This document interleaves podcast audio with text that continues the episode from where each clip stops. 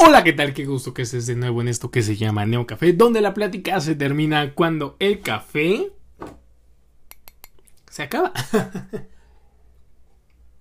Qué gusto que estés de nuevo en esta emisión más de este podcast. Y bueno, más rápido, más sencillo, como lo habrás escuchado en el podcast anterior, hablamos acerca de esto de la vida virtual. Eh, de que si existe o no existe una segunda vida, yo creo que sí, pero bueno, te digo, me gustaría saber qué opinas, ya sabes dónde encontrarme, mis redes sociales dan eh, Márquez con triple Z en el Dan Márquez con triple Z en TikTok y Dan Márquez, más bien, Dan-Márquez con triple Z en Instagram. Y bueno, siguiendo con el tema de los podcasts, hace rato escuchaba también un podcast. Eh y hablaban de algo muy importante, que yo creo que era de lo que me definió a mí como, como estudiante. Y esto va más para las personas que, pues, a lo mejor acaban de ingresar a la facultad, acaban de ingresar a, a preparatoria o ya terminaron y quienes estuvieron una segunda carrera.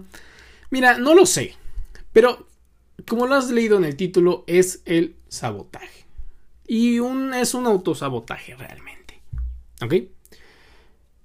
Te platico rápido. Yo, hablando de esto, yo pienso que sí me autosaboteé. Porque recuerdo haber hecho estos exámenes y, obviamente en el podcast que escuchaba eh, decían eso, de hacer estos exámenes y no salía tal y lo yo quería ser todo menos contador. Y, bueno, el punto es, yo hice uno de estos exámenes vocacionales en la preparatoria el último año. No, el segundo año de preparatoria. O bueno, de cuarto o quinto semestre, si no eres de la Ciudad de México. O, tu preparatoria va en semestres. Bueno, en fin, yo en el segundo año de preparatoria llevaba esta materia llamada eh, educación vocacional o algo así era. No me acuerdo el nombre. y me aplicaron este examen precisamente para saber pues cuáles eran mis fortalezas, mis debilidades. Pero, no lo sé. Según yo sí, me autosaboteé. Y ahorita te voy a decir por qué. ¿Por qué? Sencillamente, yo sabía que dentro de todas las habilidades que tengo, las matemáticas, los números, los cálculos, pues no era... Eh, ¿Quién está ladrando? No sé si es un niño o un perro, no sé si lo estás escuchando, pero bueno, en fin. Yo sabía que dentro de mis habilidades, pues no estaba ser médico, no tengo un mal pulso, no eh, los números, cálculos, todo esto, pues yo sabía que no. Y yo lo supe desde una temprana edad. Te estoy hablando que yo lo sabía desde sexto de primaria. Y se me quedó grabado y hasta la fecha lo sostengo, ¿no? O sea, realmente yo no podría estar en un lugar más cómodo, más feliz, más seguro, más estable que en una ciencia social y otro perro. Hay muchos perros. Es que es sábado. ah.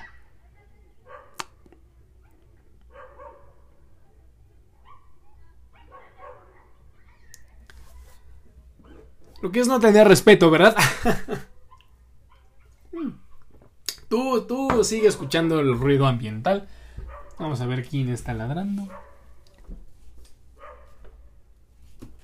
Ya vi quién está ladrando. en fin. El punto es. Yo lo sabía y acaban de llegar las pizzas. Chingao. Creo que ya. Ah, no. Sigue ladrando el perro. Mira, el perro no se va, no se va a callar. Eh, en fin. Te digo, yo sabía. Tenía esa mentalidad. Y cuando me dan el examen, muchas de las preguntas Ah, eh, no sé si, si, tampoco me vengo a echar flores, pero sí entendía más o menos por dónde iba. Entonces contesté el examen sabiendo que mi objetivo es que me salieran ciencias sociales, comunicación sobre todo. Porque yo tenía la loca idea en aquel entonces, en sexto de primaria, de...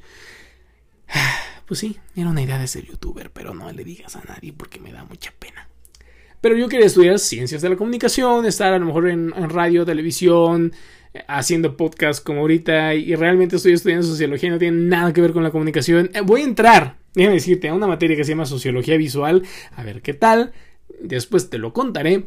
Pero a raíz de, que yo tenía ese pensamiento en la, preparatoria todavía, de, de decir, yo quiero estar en comunicación o que me salga algo muy similar a a, a esta ciencia social y contesté el examen realmente con esta planificación de, de, de, que me saliera. Y efectivamente, después tuve los resultados y me salió eso. A lo cual dije, a huevo. Claro, yo, yo ya lo sabía. Pero tiempo después me entró la duda de, a ver, ¿me estoy saboteando o no? Y hay algo del síndrome del impostor que la verdad lo escuché, no me lo aprendí, lo siento, pero me hizo sentido un poco. De decir, bueno, en esto del autosabotaje, ¿en qué más te me he autosaboteado? No sé si me saboteé en, en elegir estas cosas, a lo mejor y tenía aptitudes para otra cosa y por hacer eso salió, hubiera salido, o sea, por hacer eso salió esto, pero de no hacerlo hubieran salido unos resultados que a lo mejor más me hubieran encantado. Seguramente, no lo sé, pero yo creo que en ocasiones todos nos autosaboteamos, ¿no? De decir, ay, sí hice este trabajo acerca de la economía, de la economía política y, y no sé, em, empezar a decir, no sé si lo estaré haciendo bien, eh, ¿sabes? Cuestiones así tanto en la vida académica como en lo personal, ¿no? De, de autosabotearte, creo que es más común de lo que pensamos no sé, no soy psicólogo, pero creo que va mucho de, de, esta parte eh, de inseguridad, ¿no? De decir, soy capaz, no soy capaz. Y, cuento esto porque, pues, estoy seguro que muchas personas ya van a entrar a la universidad o muchas personas están entrando a preparatoria el último año o incluso en la vida laboral. Y, y me puse a pensar eso, ¿no? De, bueno, no, no me tengo que autosabotear. O sea, tengo que decirme, eres chingón, o chingona, o, como te quieras eh, decir. Ve por todo. Y ya. Ese es el mensaje de este episodio. Y ya. Pequeños episodios que invitan al diálogo. Y una parte del, del, autosabotaje que también me he hecho, me he dicho, es necesito un compañero que me, que me, que me pues que me dé retroalimentación de todo lo que estoy diciendo, porque digo mucho y no digo nada. Pero está bien, a mí me gusta hablar, me gusta platicar. No sé cuántas personas eh, estén escuchando este episodio, pero gracias de antemano por escucharlo. Y, y pues te invito a que pienses, ¿me he autosaboteado? Ya sea en una comida, ya sea en lo que te gusta, ¿sabes? No sé, eh, esa, esa palabra, el autosabotaje, me gusta mucho porque me hace pensar que debemos primero estar seguros de lo que hacemos, pero si no estamos seguros, sería revisar por qué no estoy seguro de lo que estoy haciendo. Hoy en día te puedo decir que no, ya no me autosaboteo tanto, pero normalmente cuando hago tareas y todo, hablo desde lo que sé y no quiero aparentar ser... Ay, ¿qué fue eso? Nada. Es que aquí, tú no sabes, pero hay una perrita boxer a mi lado que creo que tiene hambre.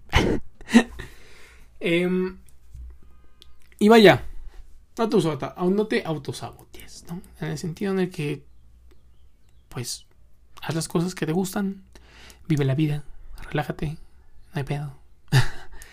y El café ya se acabó. De nuevo.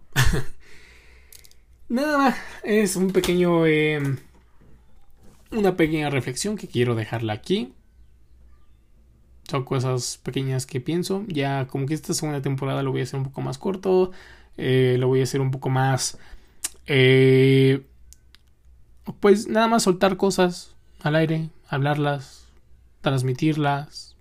Creo que quiero llevar eh, este podcast a eso que no sea un podcast eh, que te, que te satisfagan, sino que te dejen con ganas de platicar más. Si es que, si es que sigo con los podcasts, ¿eh? porque la verdad, a lo mejor ya no, a lo mejor y sí. Igual, mira, ahorita, fíjate, claro ejemplo, me que estoy dando cuenta que me estoy autosaboteando, decir, no, ya no, que no sé qué. Ah, en fin, no te autosabotes, no te autosabotes. Esa es la reflexión de hoy. Gracias por escuchar este episodio de tu podcast, mi podcast, nuestro podcast llamado Neo Café. Un caluroso abrazo desde la Ciudad de México y recuerda que el café nunca, pero nunca, pero nunca te falte. Chau, chau.